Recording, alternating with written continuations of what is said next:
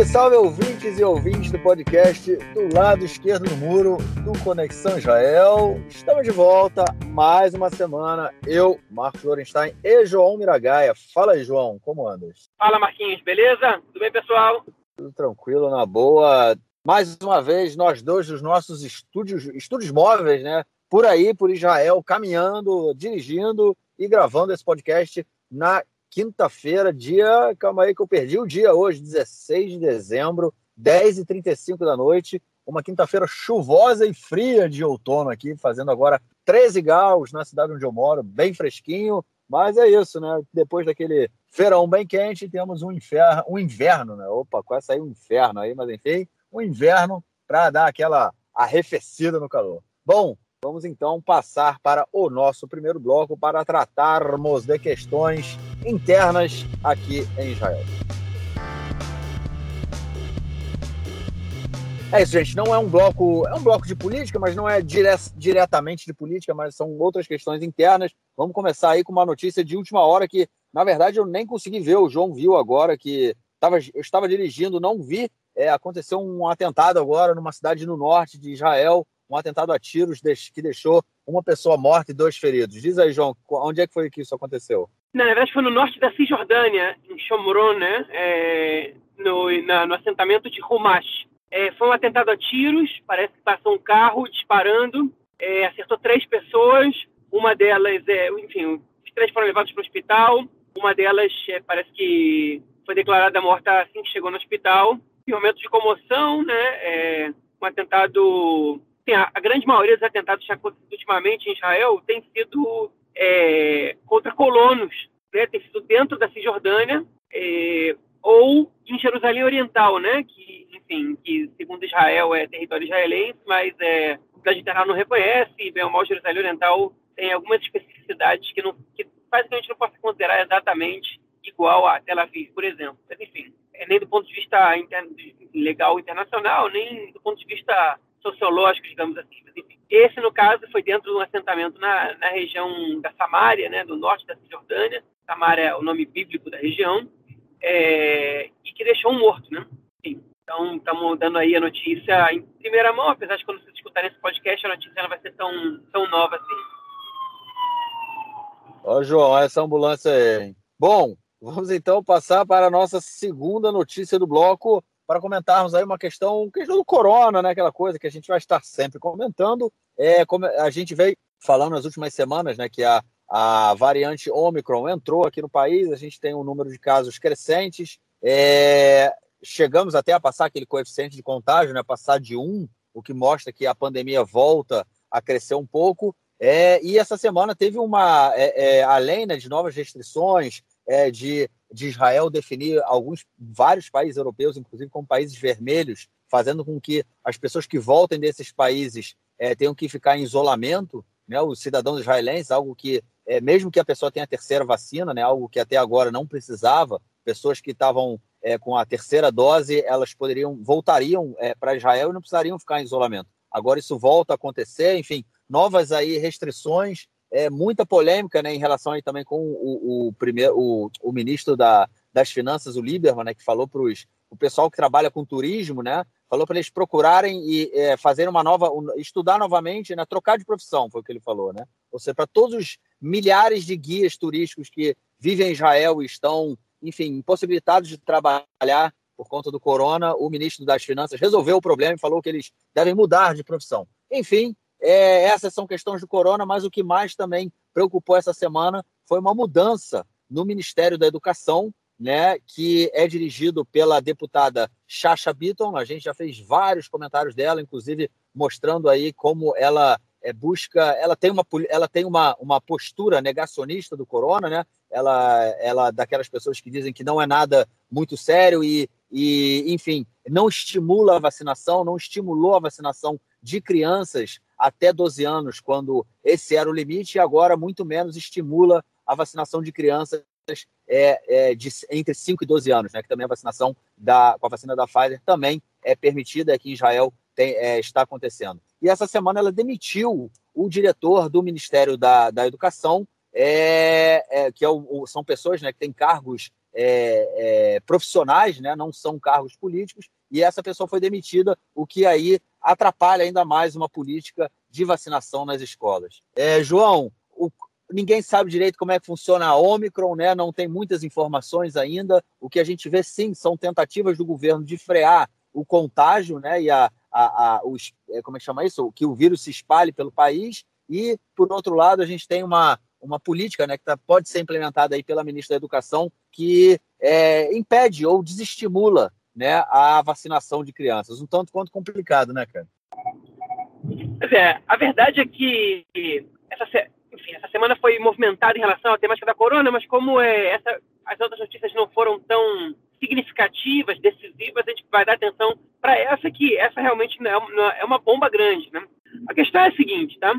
Bom, Bennett e o, e o, e o Nissan Horowitz, que é o ministro da Saúde, tiveram uma discussão pesada, como a gente comentou na edição passada do podcast. Estavam, enfim, discutindo se devia fechar mais o país, não devia fechar mais o país. O Bennett falou que o turismo era um preço razoável a se pagar. É, enfim, o Lieberman fez essa declaração infeliz essa semana. Depois ele voltou atrás, disse que expressou mal. Né? Expressar mal é o novo falei besteira, né? Mas é, é mas aí você, você, enfim, culpa a linguagem em vez de, da intenção. Mas, enfim, é, o que aconteceu, na verdade, mais significativo foi que a ministra é, da, é, da Educação, ela, de repente, decide demitir o seu diretor-geral. O diretor-geral é um cargo de confiança, mas é um, mas é um cargo é, totalmente profissional, né? É, é uma pessoa que tem que executar né, as diretrizes do, do, do Ministério. O Ministério ele tem uma orientação política e o, e o diretor ele é, o, é a pessoa que vai lá e, e coloca as diretrizes para funcionar. Né? Todos os ministérios em Israel têm um diretor-geral, uma espécie de CEO, né? que não é muito comum no Brasil, mas, mas é para fazer um paralelo, mas aqui em Israel é.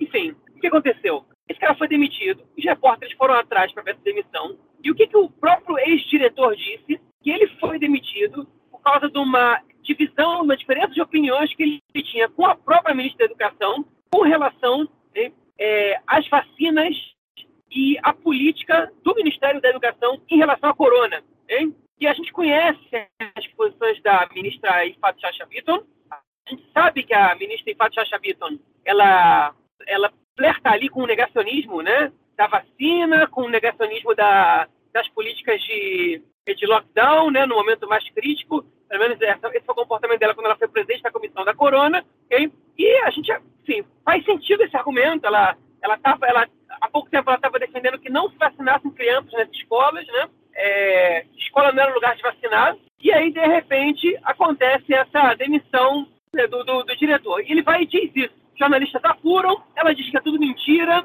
que, não, que se trata de fake news, que não tem nada a ver isso, que ela não está incentivando contra essa vacinação de crianças nas escolas. E aí o jornalista Meir Marciano, do, do Canal 13, né, o jornalista de, de, que cobre a área de saúde, ele foi atrás de profissionais do alto escalão do Ministério da Saúde e cruza essa, essa informação, né, pelo menos essa, essa denúncia, digamos assim, entre aspas, do ex-diretor do Ministério da Educação é, com, com alguns outros fatos, ele percebe que a vacinação das crianças ela está sendo muito devagar, muito aquém do que o governo queria que, que acontecesse. E aí, esses profissionais do alto escalão do Ministério da, Saúde, da, da, Educação, eles comentam com o meio marciano, esse repórter, em off, né? Ele tem as gravações, mas com a voz, com as vozes adulteradas. O, o Ministério da, da Educação, ele não só está dificultando a vacinação nas escolas, como ele proíbe os funcionários de incentivar a vacinação nos meios educacionais, enfim, no, no, nos eventos educacionais. Ou seja, a ministra da Educação, ela presta um serviço contrário à vacinação. Ela não só dificulta é, a, a, informação sobre, sobre a vacinação, ela não só dificulta a vacinação nas escolas, ela não só não colabora com as políticas de lockdown é, e de quarentena, como ela está fazendo campanha contrária à vacinação das crianças, jogando contra as determinações do Ministério da Saúde, chegando contra as determinações do próprio primeiro-ministro, é, a ponto dela demitir o seu diretor-geral e percebe o absurdo que é essa posição dela. É, é uma postura, enfim, justifica chamar ela de negacionista e enfim, não tem outra, outro adjetivo para qualificar essa posição dela, senão lamentável e absurdo. Né? Em qualquer governo normal, se não tivesse uma coalizão de 61 pessoas, essa ministra já estaria no olho da rua por discordar frontalmente e trabalhar contra a determinação de saúde do Ministério da Saúde e a convicção plena do primeiro-ministro. Mas nesse governo atual, de 61 deputados, se discordar do primeiro-ministro e trabalhar contra a posição dele, não faz você ser demitido. A gente vai comentar outro caso mais para frente, que aconteceu nessa semana, de alguém que discorda abertamente do primeiro-ministro. Okay? Então não foi tão incisivo, pelo menos no seu trabalho prático, é, em relação a alguma pauta, como foi a ministra da Educação agora. É, mais uma, mais uma, uma vez aí, né, uma política extremamente complicada da Chacha Biton, mas é isso que você fala no final é o resumo de tudo, né? Num governo onde todo mundo pisa em ovos, acaba sendo que todo mundo faz o que quer, né? Porque se começarem a bater de frente, tentarem começar a botar todo mundo ali dentro de uma linha, a galera pula fora e aí o governo cai. E eles não querem isso no momento. Então, acaba sendo também cada um faz o que quer, o que é um um problema muito sério. É, ouvinte, só que uma questão, é, vocês devem ter ouvido agora um barulho aí durante parte da fala do João. Ele está dirigindo, está chovendo, então é, não é chiado do, do nosso do, do, da nossa gravação aqui, apesar de muitas vezes a gente ter esses problemas, mas enfim, agora é chuva mesmo, então aí já fica a desculpa caso isso volte a acontecer. Bom, vamos então à nossa próxima notícia do bloco, que é sobre o, a continuação da, do depoimento do delator Nir Hefetz,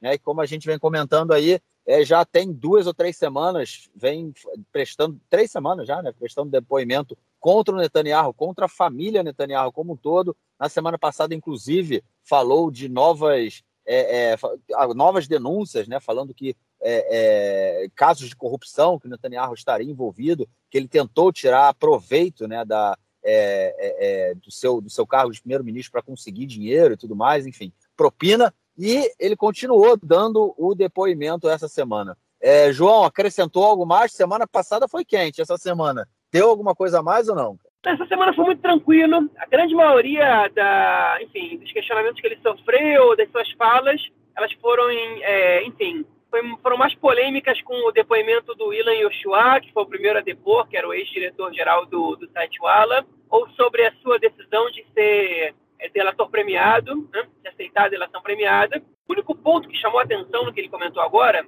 foi que em várias decisões que eram tomadas em relação a muitos aspectos, né, é, a participação da, da, da ex-primeira-dama, Sara Netanyahu, era muito é, é, decisiva né, na, na, tomada de decisões. E que, muitas vezes, a, a própria posição dele, do Nir Heffer, e ele sentia que do Netanyahu também, ela, ela é, eram, eram decisões tomadas, posturas tomadas com medo da Sara Netanyahu. E, principalmente dele, ele não se referiu tanto ao Netanyahu, porque o Netanyahu sentia, mas não pode confirmar, mas que dele, ele ficou preocupado. Ele disse, ele, ele disse que quando ele decidiu ser deletor, a primeira pessoa que ele pensou que ia, que ia realmente ter um medo para ele tomar decisão foi na Sara Netanyahu. É, para quem, enfim, quem não vive Israel, não está acostumado com as notícias aqui, é, a Sara Netanyahu ela tem fama de ser uma pessoa muito agressiva e muito controladora.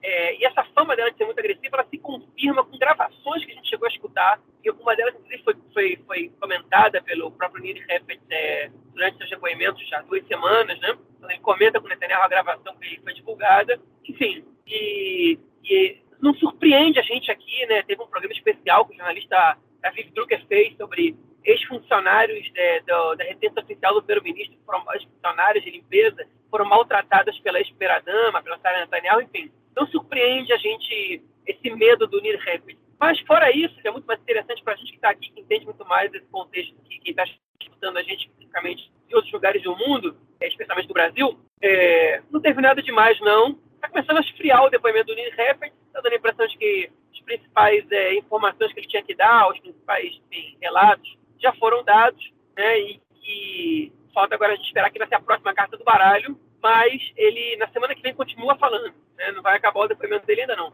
Tem falado três dias por semana no tribunal, né? Já está, acho que há 15 dias já é, falando, já, depondo, né? E, enfim, talvez apareça alguma coisa, depende da pergunta que fizerem, né? Depende agora de como é que vai agir a procuradoria e a defesa do Netanyahu. O cara tem três semanas falando, ainda vai falar mais duas semanas, significa que tem muito o que falar, né? Não para de falar e com certeza devem estar espremendo tudo ali, porque para conseguir os detalhes, para ver se o que acontece aí com a família Netanyahu, né? Que foi Família que, na verdade, como a gente comentou aí nos outros episódios, é, tanto a Sara né, Netanyahu toma, tomava decisões sobre o andamento do, do, do país, né, como também o, o filho de, do Bibi, um dos filhos do Bibi, né, o Yair Netanyahu, que é um, é um enfim, não tem nenhum adjetivo que, que me veio à cabeça aqui para adjetivá-lo, mas é uma pessoa que não cabe muito o comentário. Bom, mas João, eu vou pedir então licença, eu vou trazer uma notícia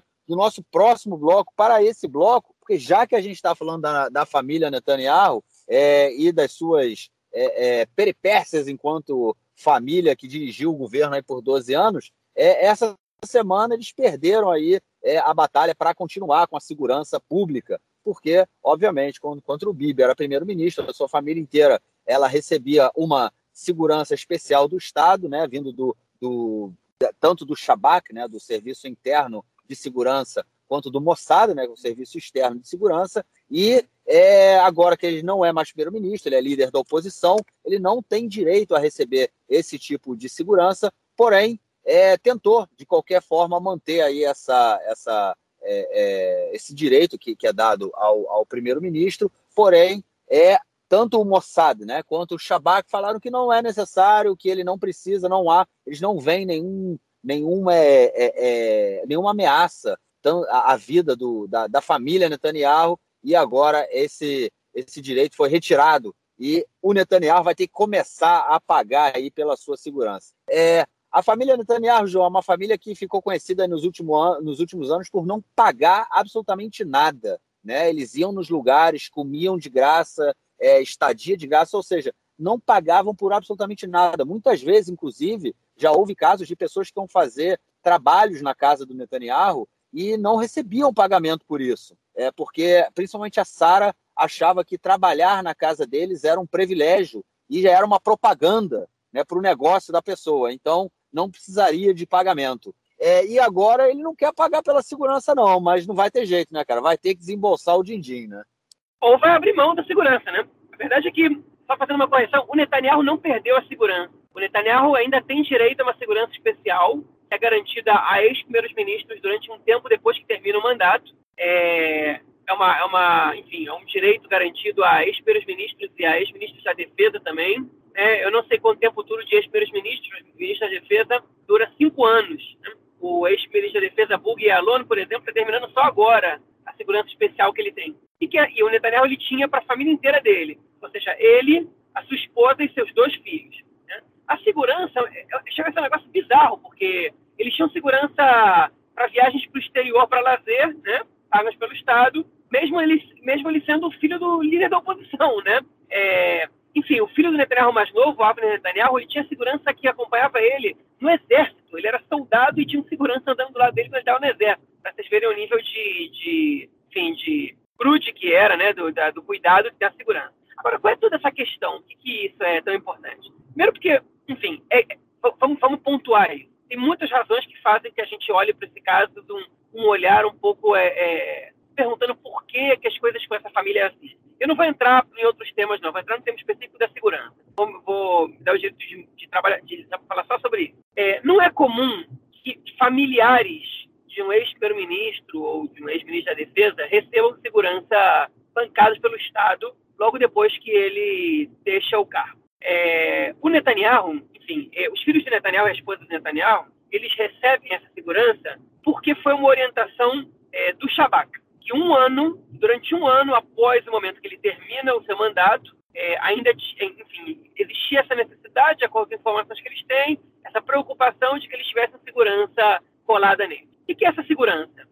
Essa segurança são dois carros, a gasolina paga pelo Estado, okay? e de dois a três profissionais de segurança. Um motorista, um motorista do carro anterior, que também é uma segurança, e uma pessoa que anda do lado dele. Okay? Duas a três pessoas, pelo menos, estão ele. Então, são dois carros. Né? É, ou seja, não é só uma pessoa que anda do lado dele e paga pelo Estado. É um carro também.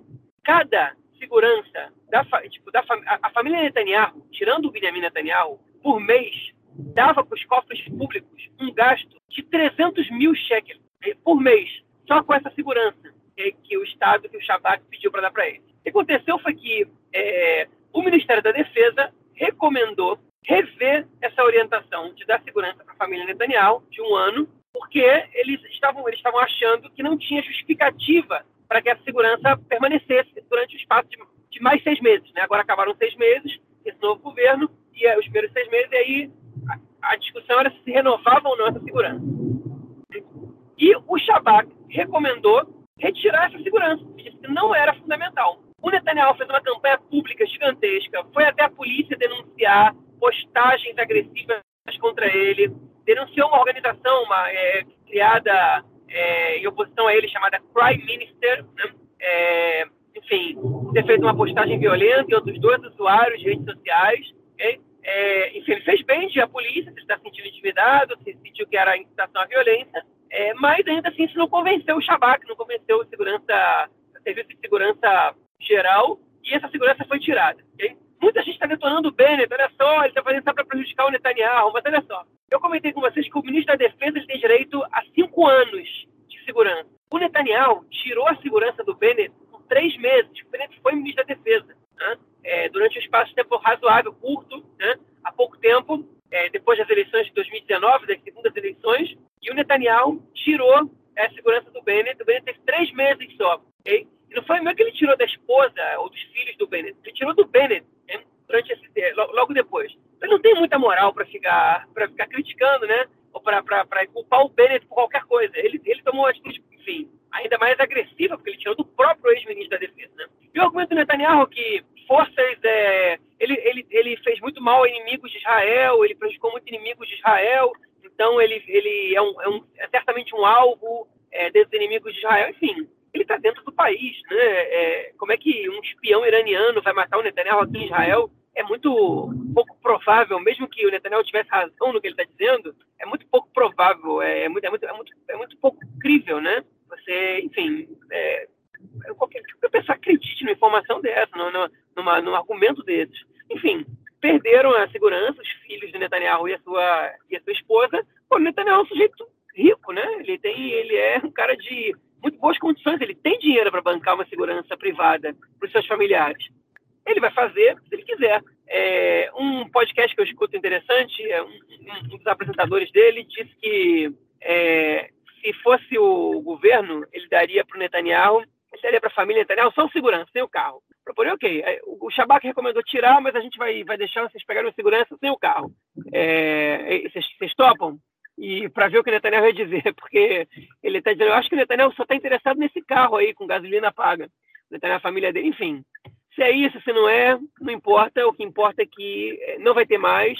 São 300 mil cheques de dinheiro público que agora pode ser investido em, em outras coisas. Né?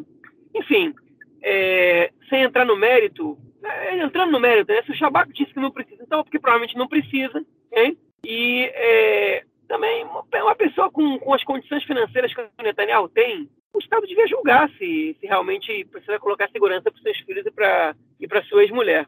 É isso. Vamos então passar para o nosso próximo bloco para comentarmos outras notícias de política aqui essa semana.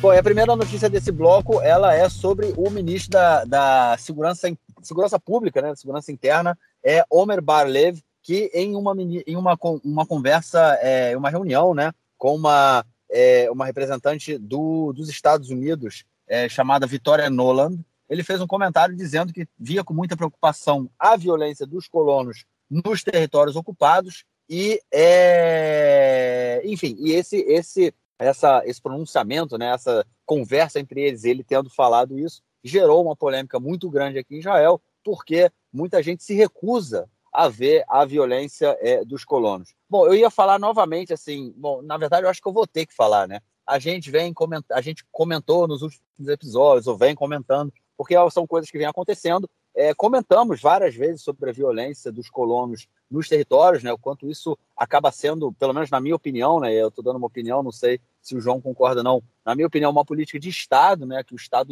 é, o Estado é, é, é, não tem problema com essa política, não faz nada para combater a violência dos colonos, muito pelo contrário, acaba dando as costas, acaba virando as costas e dando apoio a isso. É, e, inclusive, o Omer Barlev, no dia seguinte né, a esse Twitter, que foi no dia 13 de dezembro, né, que ele falou que encontrou aí com a Vitória Nolan, No dia 14, ele faz um outro tweet é, muito interessante, né? Que ele, primeiro, ele, eles ele fala que as pessoas que, que criticam o posicionamento dele é que, deve, que é problema de, delas, né? Que, enfim, a violência acontece, mas o que ele fala assim no Twitter é muito engraçado. É muito engraçado, é muito interessante, né? Que ele fala: eu vou continuar trabalhando é, para acabar com o terrorismo palestino, como se não houvesse violência dos colonos, e vou trabalhar para acabar com a violência dos colonos, como se não houvesse terrorismo palestino. Ou seja, é, dos colonos ele fala de violência e dos palestinos ele fala de terrorismo, o que já é também uma, uma, uma narrativa, né? a construção de uma narrativa aí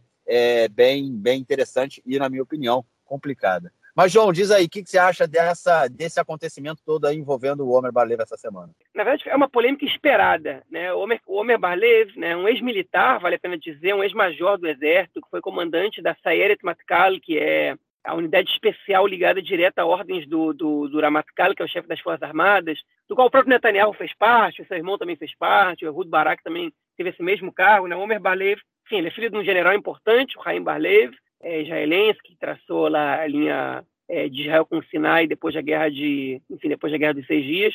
É, e o Omer Barlev, enfim, também foi um militar importante, chegou a ser general, e assumiu o Ministério da Segurança Pública, né? E, enfim, numa reunião com, com essa com a vice-ministra do Exterior dos Estados Unidos, Vitória Noland, ele soltou esse comentário de que estava olhando com preocupação isso e que estavam trabalhando para diminuir essa violência é, dos colonos contra os palestinos.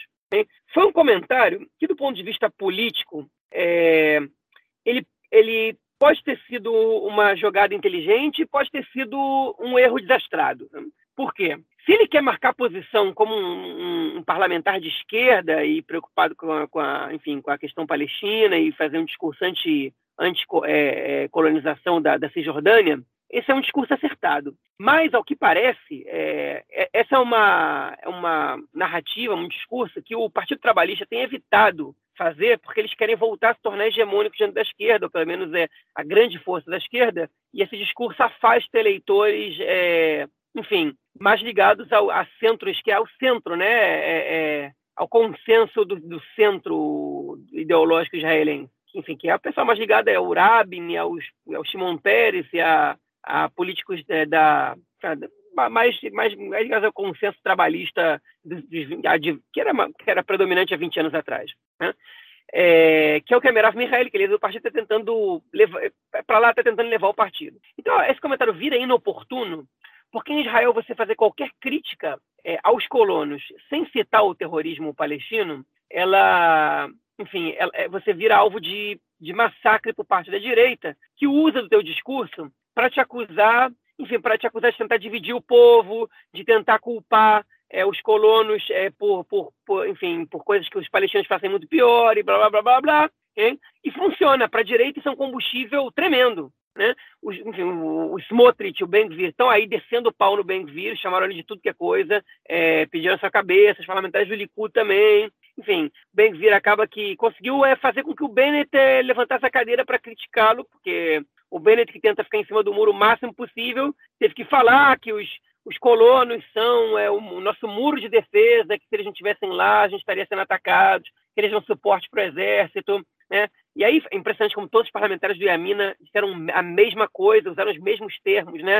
Melaharet, que é o sal da, é, do Estado, né? Que é uma expressão que se usava para os kibbutz aqui, para as pessoas que moravam nos kibbutzim antigamente, que era que ninguém nunca percebe que eles estão aí, né? Mas se não fosse por eles, esse Estado não ia, tipo, não ia, não ia, não ia ter como existir, né? Que é significado do sal na comida. É o tempero mais barato, que as pessoas menos dão valor, mas se você não cozinha com sal, nada tem gosto, né? É, enfim, é agora que, que a direita usa para se referir aos colonos, que eles são Mela Haaretz, né? é, o Niro Orbach, a Elet Shaqued, o Naftali Bennett, o, o Matan Kahana, todo mundo, praticamente todo mundo em Amina soltou esse comentário né, de Romat Magen, que é o muro de proteção, e Mela Haaretz, né? e alguns usaram também de, os novos Halutzim, os novos é, pioneiros, que, enfim, em comparação ao que fizeram os kibbutzim também, as primeiras pessoas que foram lá e criaram kibbutzim, e moshavim e outros assentamentos nos lugares mais longínquos do país para delimitar as fronteiras, né? E tiveram que enfrentar o isolamento, enfrentar a pobreza, enfrentar os inimigos. Né? Assim, é, a direita, é, enfim, narra é, a, presença dos, dos colonos né, na, na Cisjordânia. Bom, de fato, gerou uma grande polêmica. O Omer Balev ele foi lá e disse: Eu não vou voltar atrás nas coisas que eu disse. Eu fui muito claro e quero dizer: a violência dos colonos é muito preocupante. E aí ele parafraseou o Ben Gurion, dizendo: vou combater o terrorismo palestino como se não houvesse violência dos colonos, e vou combater as violências colonos como se não tivesse terrorismo palestino. Foi, uma, foi ele parafraseou o Ben Gurion quando disse que tinha que combater o mandato britânico como se não houvesse nazismo, porque foi na época da Segunda Guerra Mundial, tinha que combater o nazismo como se não houvesse é o livro branco, né, que era o documento emitido pelo, pelo mandato britânico, que proibia a imigração judaica e que, enfim, dificultava um pouco a, é, o desenvolvimento do, do, do, empreendimento sionista na Palestina antes da criação do Estado. É, então ele tentou parafrasear o Ben Gurion, não fez tanto sucesso assim, é, pelo menos entre boa parte da, da, população israelense. Outra parte gostou do comentário que ele fez, porque como ministro da Segurança Pública, né, ele sabe que os colonos ali eles não podem ser presos pelo exército. Então é função dele cuidar disso. Então ele está certo. O que tem que preocupar ele é isso. Quem tem que lidar com terrorismo não é ele, é o ministro da Defesa, é o Benny Gantz. Então o Omer Barlev está mais do que certo no, comentário que ele fez. Vocês querem que ele faça? Que ele vai cuidar de terrorismo palestino? Ele não, ele não cuida do, do que acontece em territórios que, que não, não fazem parte da soberania israelense, nem que são é, nem que nem onde a lei israelense é, é o que é o que manda, né? É, então o comentário dele foi pontual, tá bem. Tipo, e ele não classificou, Marquinhos, esses casos como terrorismo, porque eles não estão tipificados ainda, mas poderiam estar, talvez deve, muitos deles devessem estar, certamente. Okay? Agora eu vou aproveitar esse comentário, porque o, Bennett, entre outras coisas, ele disse que, e ele disse isso, ele, muita gente repetiu o que ele disse, que ele, o Bomer ele não tinha que ter dito isso numa reunião com a, com a vice-secretária de Estado dos Estados Unidos, porque aí eles vão levar isso para frente e eles confundem colonos e violência dos colonos, que é uma coisa marginal, como, como uma coisa central do Estado, como violência da ocupação, e daqui a pouco vão chamar o exército de criminoso e blá blá blá, e que esse é um fenômeno marginal. E eu vou falar, esse não é um fenômeno marginal. Né? No ano passado, okay, é, em 2020, em 2020 é, a gente teve um crescimento tá, de 40% nos casos é, que a polícia registrou sozinha né, de violência dos colonos contra palestinos. Okay? Por outro lado, a polícia abriu 20% menos de pastas para investigar esses casos do que tinha no ano passado. Foram 500 casos de violência dos colonos contra populações palestinas okay? nos últimos dois anos e meio. 500 casos. Esse não pode ser um fenômeno marginal. É um caso a cada dois dias de ataques de colonos contra populações palestinas. Hein? Não pode ser considerado um fenômeno marginal. De todo tipo. Né? Ah, mas esses colonos são vítimas de pedradas, de coquetéis molotov, às vezes de tiros, como foram hoje. É verdade, eles são vítimas do, do, do terrorismo palestino. Ninguém está dizendo que não são. Hein? Só que do terrorismo palestino, o Estado de Israel cuida bastante bem, o Ministério da Defesa, o Shabak, né? o Aman, que é a inteligência, várias outras forças de defesa de Israel estão ali, enfim, é, é, é, proibindo os palestinos de passar de ponto a ponto com checkpoints, estão investindo, estão invadindo as casas de pessoas civis que não têm não tem nenhuma, nenhuma relação, que é, enfim, impondo um regime bastante é, é, é problemático, para dizer, dizer o mínimo aqui, para a vida de civis palestinos que não tem nada a ver com, com terrorismo. Estão qualificando organizações de direitos humanos como grupos terroristas por causa de, de indícios de participação de alguns de seus membros, é, enfim, de lavagem de dinheiro, talvez, ou talvez não, até agora as provas ainda não, não apareceram. É, o, o, o Estado de Israel, ele trabalha dia e noite contra o terrorismo palestino e em cooperação com a autoridade palestina, queira a direita israelense é, é, reconhecer isso ou não. Isso é um fato. Então, dizer, ah, porque o terrorismo palestino está sendo influenciado pela autoridade palestina. Isso não é verdade, isso é falso. A autoridade palestina ela ajuda a evitar os casos de terrorismo. É, é, você pode interpretar, ah, mas eles dão dinheiro para famílias é, de terroristas. É, eles, é, realmente existem indenizações, mas não, não é para premiar porque o, o, o, filho da família fez um caso, cometeu um ato de terrorismo.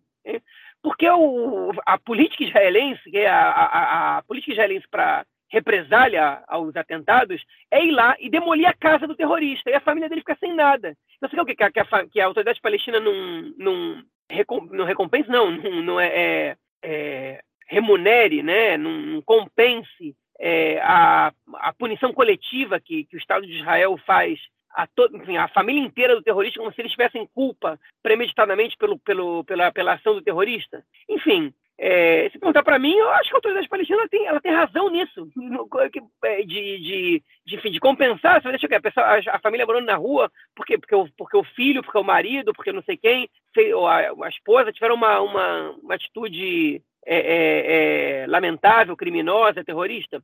A família inteira tem que pagar por isso, já não basta o cara estar tá preso, não contribuir para as finanças da família, enfim, já, já, é, é, isso é incentivar Acho que isso é um mínimo para as pessoas verem com o mínimo de dignidade. Quem incentivar não incentiva. Você perdeu tua casa, destruindo todos os seus pertences ali dentro, foram destruídos, o exército chegou lá e de repente botou abaixo. Enfim, então não é verdade isso que essa, essa narrativa da, da direita israelense. É, o Omer Barlev está certo no que ele está dizendo, okay? e obviamente eu não estou fazendo aqui nenhuma defesa ao terrorismo, vocês não tentem me interpretar mal, porque não estou fazendo aqui. É óbvio que, que, eu, que eu condeno a violência, principalmente a violência contra civis.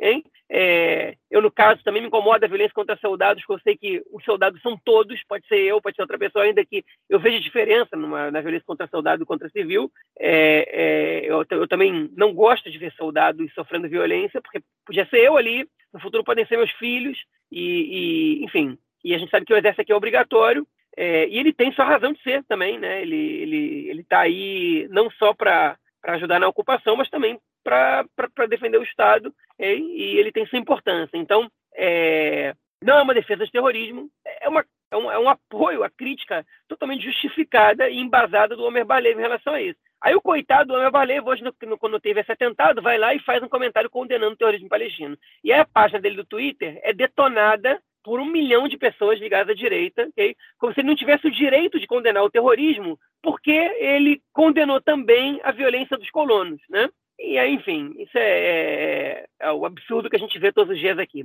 É, bom, como eu disse no primeiro bloco, em um governo normal, um cara que faz um comentário desse, que é diametralmente oposto ao que pensa o primeiro-ministro, estaria amanhã no olho da rua. Né? Mas não vai estar. Porque se ele demite o Omer Barlev, ele quebra a coalizão e, ele, e aí a gente vai ter novas eleições. Então o Bennett ele tem que escutar esse tipo de comentário e ficar quieto. Né? E aí hoje eu estava escutando um programa de rádio que eu escuto todas as quintas-feiras, tem três quintas-feiras, e são dois é, entrevistadores, um é mais ligado à direita e ortodoxa, outro é mais, mais de esquerda e secular, é, embora, enfim, eu gosto bastante dos dois. E aí eles estavam entrevistando o, parlamentar Niro Orbar, do Partido Yamina, né? Que estava criticando o Omer Barlev, claro, e aí o, um, um, dos entrevistadores vai lá e pergunta da direita: vocês não se arrependem de não ter exigido o, o, a pasta da, da segurança pública? E aí o outro e fala assim: para, para, nem responde essa pergunta, nem responde essa pergunta. Vocês receberam todas as pastas importantes. Você não tinha como exigir essa pasta. Não responde essa pergunta, não, que não precisa. Você não tinha como. Vai, vai, vai pedir o quê? Mais essa pasta, a esquerda fica com o quê?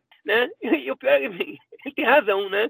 É, essa pasta nem é das pastas do primeiro, nem do segundo escalão dos ministérios. É uma pasta de terceiro escalão, embora tenha um orçamento razoavelmente alto, né? Estrategicamente falando, é uma pasta de terceiro escalão. E, enfim, o tá, ele está começando a mexer no jogo político ali para dar um sentido político a uma pasta que a esquerda nunca tinha dado esse sentido político, né? A direita tinha. O último ministro da, da Segurança Pública, o Amir Ohana, transformou a polícia é, num instrumento de repressão às manifestações anti-Netanyahu. E agora o Omer Barlev, ele está direcionando a polícia para reprimir atos de violência dos colonos. Enfim, é um uso, é, é um sentido da política, da, da polícia, okay? que, que obedece claramente a uma orientação que ele tem de ver, né, de, que não deixa de ser ideológica, né, de ver é, a, o que os colonos estão fazendo como algo é, problemático, que, como bem disse o Marquinhos, enfim, uma polícia que, apesar de ver o aumento dos casos, abre menos pastas para investigar esses casos, é uma polícia que também estava cumprindo uma orientação ideológica, que é entender que, que as ações violentas dos colonos elas não são um problema. Né? E o Homer Valley está dizendo que não, elas são um problema. Se vocês não veem isso como claro, enfim, você acha que isso é orientação ideológica, tudo bem. Eu vou em frente com isso, porque nisso eu acredito. E está certo ele.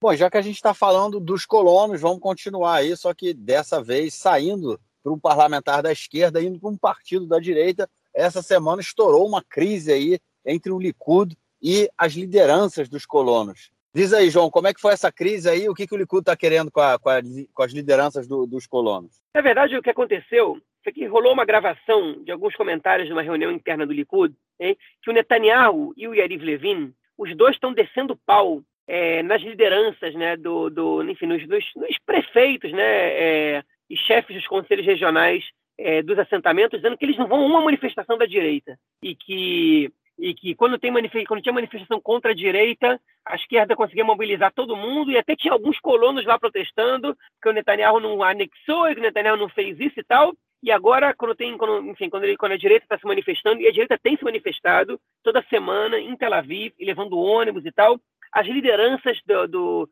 é, do da, dos conselhos regionais das cidades é, que ficam do outro lado da linha verde, ou seja, na, na Cisjordânia, é, não têm colaborado. E o Netanyahu ele criticou muito isso. E aí, logo depois, veio o comentário do Barlev, hein? e aí eles, é, enfim, no momento que eles tinham que, que unir forças, né? É, a imprensa foi lá e, quando ia entrevistar cada um deles, aproveitava e dizia: beleza, está detonando o Barlev, mas o que você tem a dizer sobre o Netanyahu? Está dizendo que vocês não fazem nenhum esforço para a direita voltar ao poder. Enfim, colocou eles de uma saia justa. Então, essa gravação acabou que prejudicou um pouquinho a, narrativa do Likud, né? Porque, enfim, jogou os caras é, numa situação que, da entrevista, passou a ser um pouco arriscado, eles vão ter que defender, é, vão ter que se defender das críticas que o Netanyahu fez, ainda que ele tenha feito internas e já tenha vazado. Enfim, caiu muito bem, mas é coisa pequena. Eu só queria fazer uns comentários sobre a questão dos colonos, né, que você colocou ainda há pouco, sobre como é, é, o Bennett né, e, outros, e outros, é, é, outras figuras aí da direita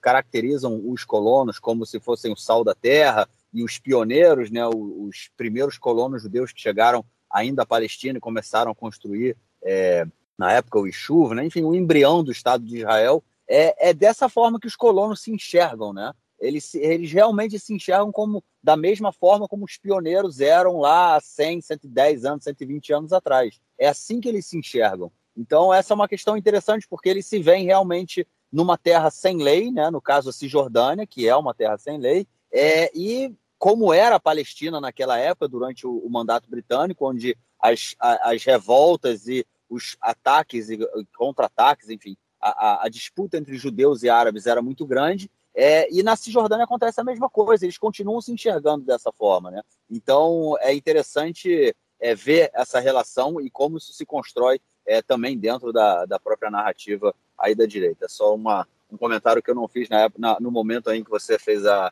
falou sobre o tema, mas como estamos falando ainda dos colonos, era, import é, era importante dizer isso também. Bom, a próxima notícia do bloco ela é sobre a, a parlamentar Shirley Pinto, é, do partido Iamina, que há, há, uma semana atrás ela deu à luz, é, foi mamãe e já foi obrigada a ir ao parlamento votar essa semana, seis dias depois de ter dado à luz. Ela tem direito, obviamente, como toda mulher, a licença maternidade, mas ela teve que deixar a licença maternidade para ir votar, simplesmente porque a coalizão tem 61 cadeiras, né, 61 votos, é muito curto, e se toda a oposição estiver presente é, é, e algum membro da coalizão faltar, eles podem perder essa votação. É, qualquer votação, no caso. Né? Então é sempre importante que todos estejam presentes, e foi isso que aconteceu dessa vez. É, ela foi obrigada a ir à votação para garantir a vitória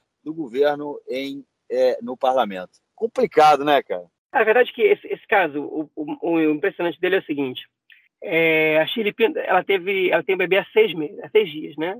Até agora já tem oito dias.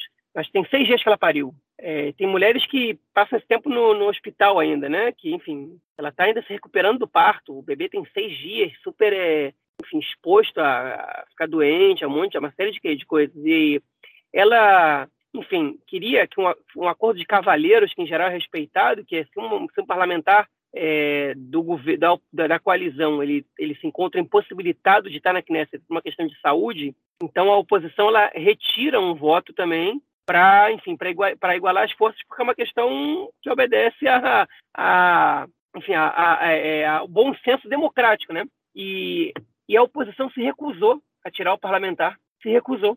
E a Shirley Pinto ela levou seu filho de seis dias para ir votar. E ela fez um discurso condenando, criticando a, a, a coalizão. E as pessoas estavam incomodando ela no discurso, enfim, não incomodaram mais porque é, os gritos, é, a Shirley Pinto ela é surda, né? Então os gritos dos parlamentares é, não, não, exatamente param o discurso dela. Diferente do que eles fizeram com a, com a Shahen Eskel, que é uma deputada do partido Tikva Hadashah, Nova Esperança, que, que ficou grávida na, na, no governo anterior, ela era do Likud, e, e quando ela teve essa, esse dilema, ela foi até o Likud e eles disseram, vai lá conversar com Yair Lapid, que era o líder da oposição, ele é um sujeito sensível, ele vai te entender. Ela foi conversar com Yair Lapid, ela do governo, ele da oposição, e ele falou, você não se preocupa, Sharon, a gente vai, a gente vai retirar um voto para te dar esse direito de ficar em casa. E ela pôde cumprir sua licença maternidade tranquilamente, né? é, e a oposição, naquele momento, agiu de maneira eticamente honesta. A oposição atual não está nem aí. Né? É, tá, quer ganhar de qualquer jeito, é, for, enfim, sem nenhum fair play. E o caso é, é simplesmente tosco. O caso é de um, de um enfim, de uma insensibilidade, de uma é, é não sei, não sei que, outro, que, que palavras a gente tem para usar, né? É, é, é, igual fair play, né? Igual você, o jogador do outro time tá, tá caído no chão, aí o cara joga a bola para fora e o outro vai lá e, e bate o, o, o, lateral e não devolve a bola e vai lá e faz o gol. Basicamente é, é a mesma situação que, que, a, que a oposição quis fazer e obriga a Shirley Pinto a ir com um filho de seis dias para a Knesset, hein? ela um pouco depois do parto, para poder, poder votar e não deixar o governo, é, enfim, se dar mal nessa situação.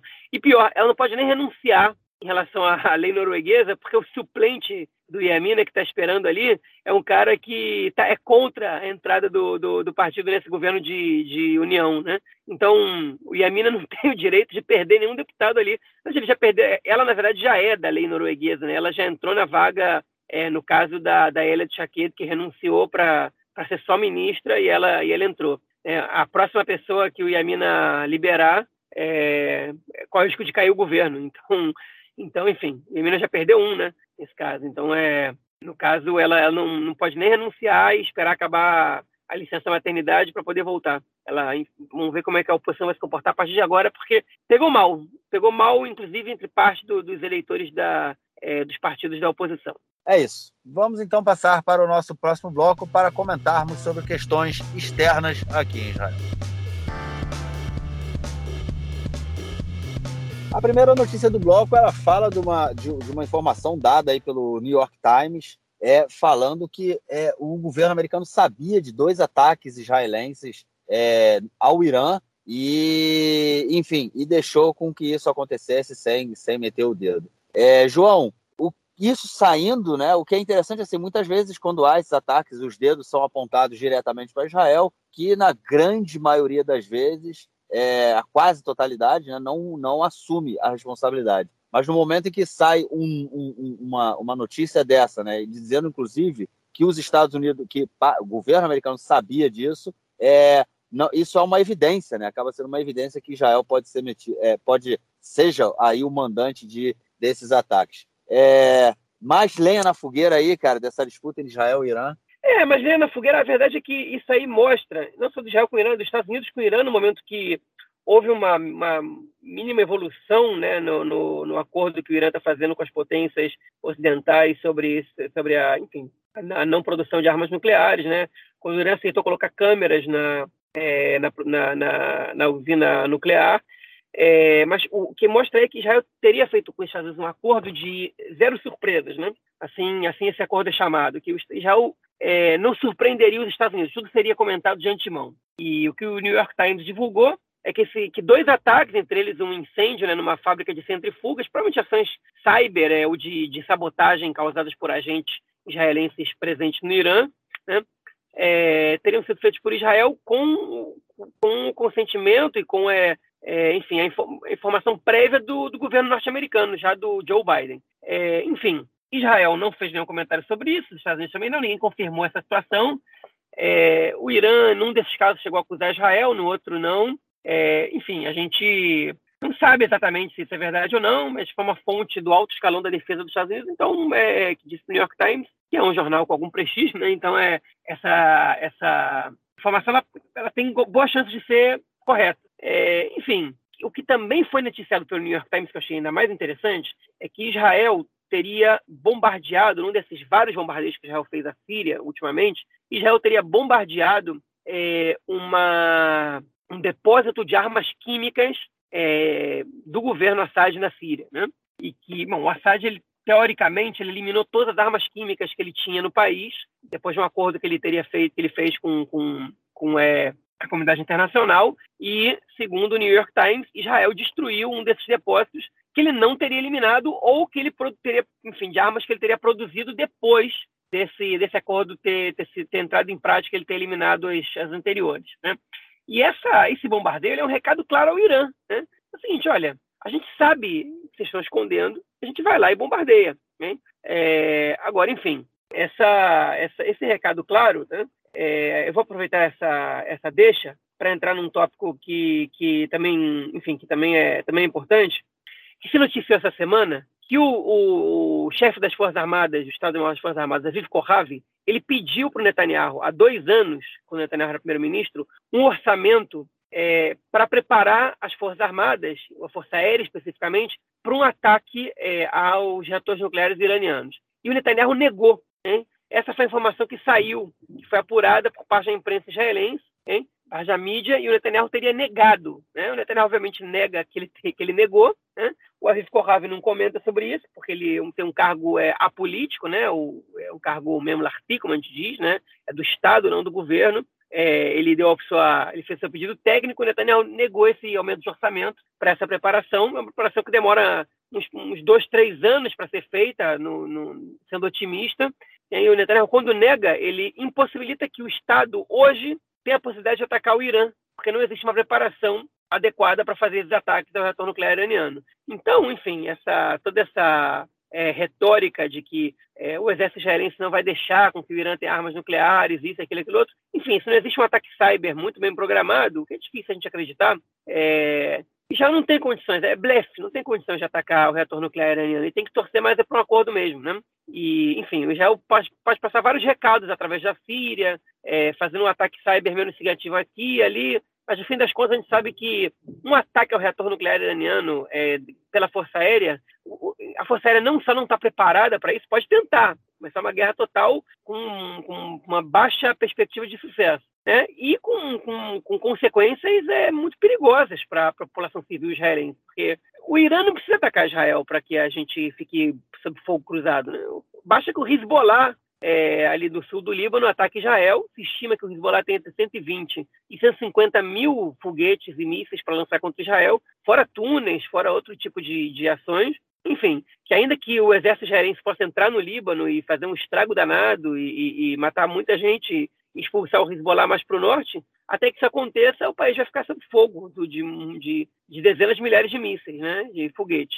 Então, é, tem que ser tudo muito bem pensado, tem que ser, um, tem que ser uma estratégia muito concreta, com a certeza de que, de que as, os ganhos vão ser maiores que as perdas.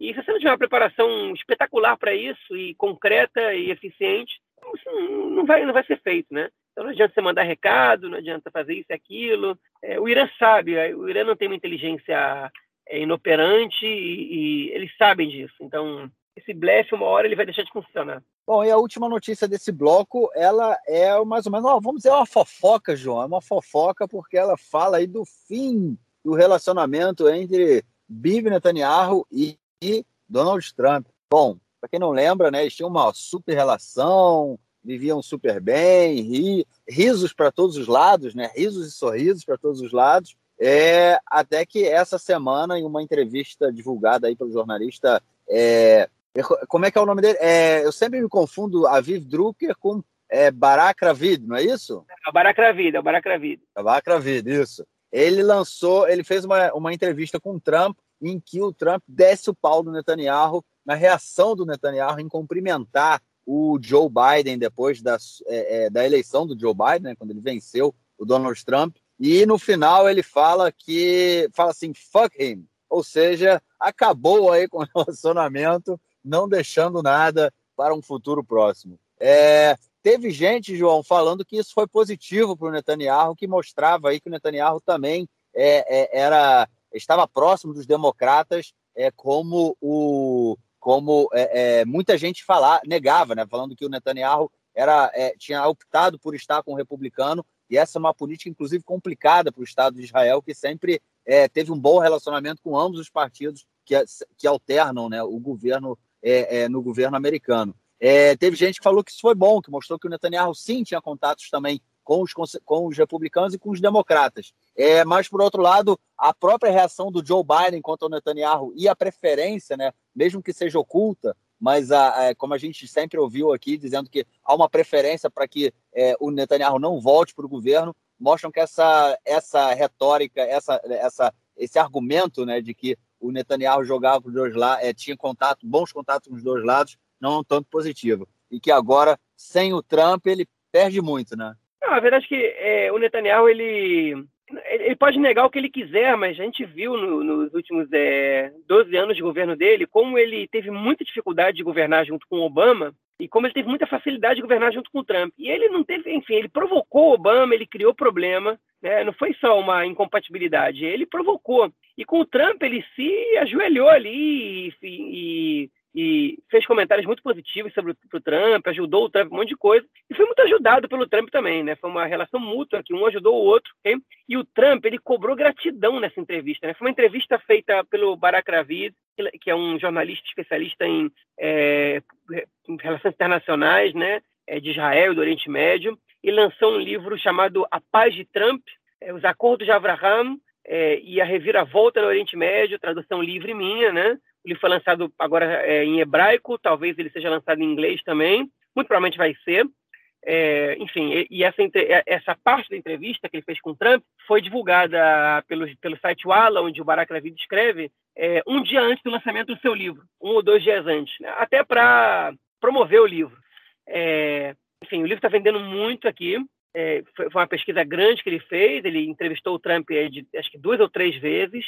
E o Trump é interessante que ele, ele faz ele fake news até na, na entrevista que ele dá para o Barack Ravid. Ele acusa três vezes o Netanyahu de ter sido o primeiro que felicitou a eleição do Trump, né, do, do Biden, né? Enfim, e ele não foi, o Barack Ravid disse, ele não foi o primeiro. Ele só fez isso depois de 12 horas é, que, o, que, o, que a, enfim, que a justiça americana deu é, reconheceu o eleitoral reconheceu a, a vitória do Biden, né? E ele disse, ah, ele não foi o primeiro, mas foi um dos primeiros. Depois ele volta e fala, porque ele foi o primeiro, ele não precisava ter feito isso. E ele fez por vídeo, né? Muito remorso ele mostra. Ele cobra lealdade, ele diz que ele deu presentes eleitorais para o Netanyahu. Né? O Trump reconhece que ele reconheceu a, a, a... Os Estados Unidos reconheceram a soberania de Israel no Golan, hein? como que foi um presente eleitoral para o Netanyahu, ou seja, o Trump reconhece que ele fez esforço para o Netanyahu ganhar as eleições. Ele disse que naquele momento eles empataram, ele podia nem ter empatado ali, podia ter perdido né, com, com o Benny Gantz nas eleições, se não fosse o que eu fiz.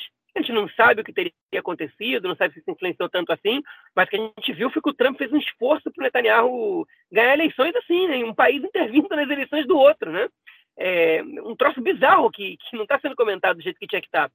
O que foi mais comentado é quando ele que vira e fala, porque ele não teve lealdade comigo, então foda-se ele, né? Fuck him, foi o que o, o Trump disse. Eu, gost, eu gostava do Netanyahu, eu ainda gosto dele, mas eu também gosto de lealdade, ele não foi leal a mim. Enfim, é, ficou, essa, ficou esse clima ruim no ar, hein? Se o Trump um dia voltar no poder e o Netanyahu também, que é uma situação bastante hipotética, né? Porque tem que acontecer uma coincidência dos fatos, que os dois têm que estar. É, a gente não sabe o que vai acontecer exatamente na relação dos dois.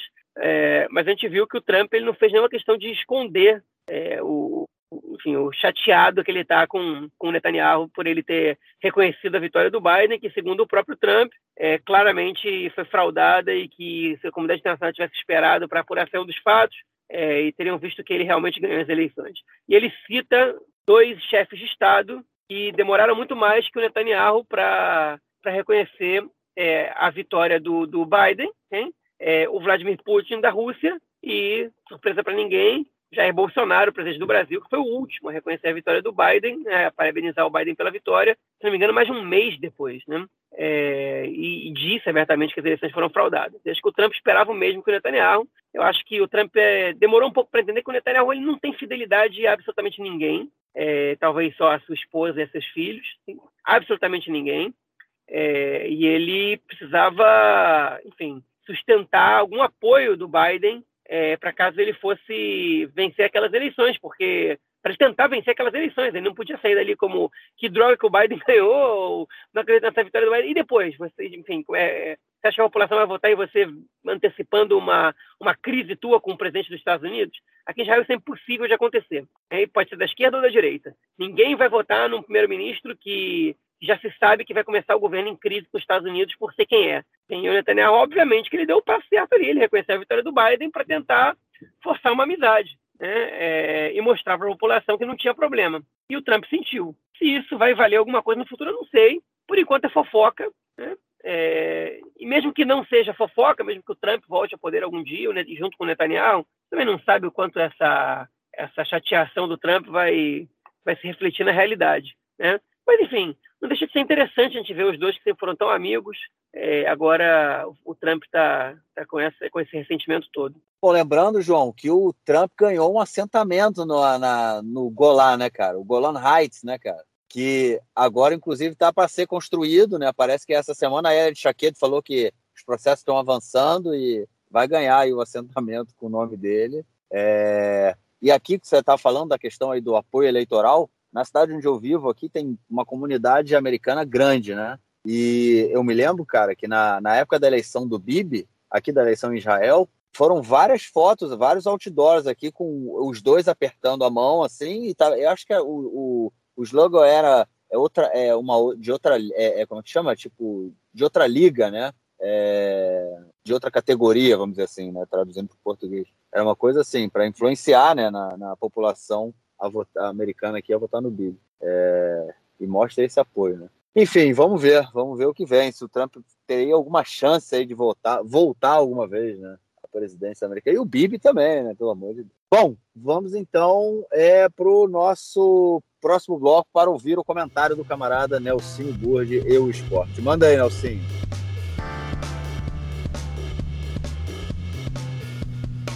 Meu caro Gorens tem amigos do Conexão Israel do lado esquerdo do muro. Mandar um abraço para o João, que gosta muito de sanduíche de presunto. É isso aí. Mandar um abraço lá para o Boloinha, que nos ouve no Rio de Janeiro e deu essa dica aí, que o João gosta muito do sanduíche de presunto e assistiu o Chaves comendo o sanduíche de presunto. O Chaves que inspirou tanto com a torta de Ramon como o sanduíche de presunto. Copa das Nações, é futebol masculino, Copa das Nações, saiu o grupo com Rússia, Israel, Islândia e Albânia. Lembrando que o primeiro lugar do grupo vai garantir uma vaga na Eurocopa, na Euro do próximo ano já. Não, não, a Euro 2023. Essa Copa das Nações é 22-23 e a a Eurocopa de Seleções é no ano de 2023. Então é isso aí, vamos aguardar. Daqui a alguns dias já, já é 2022, então a gente vai aguardar o desempenho de Israel na Copa das Nações, torcendo para que Israel tenha um, realmente competência para ganhar da Albânia e da Islândia. Eu acredito que Israel tenha competência, tenha futebol. Contra a Rússia, o buraco é bem mais embaixo. Mas quem sabe? Quem sabe aí um bom desempenho na Copa das Nações e aí uma classificação direta para a Euro 2023 Israel, que sempre vai para as eliminatórias da Euro e costuma bater na trave, acaba não entrando. Acontece. Então é isso aí, um grande abraço. Valeu, obrigadão pelo comentário e, obviamente, te esperamos na semana que vem. João, ficamos por aqui ou algo mais a declarar? Não, podemos ficar por aqui mesmo. Beleza, ficamos por aqui então. Nos falamos na semana que vem, gravamos nosso próximo episódio. Valeu, cara. Grande abraço. Abraço, até mais. Tchau, tchau.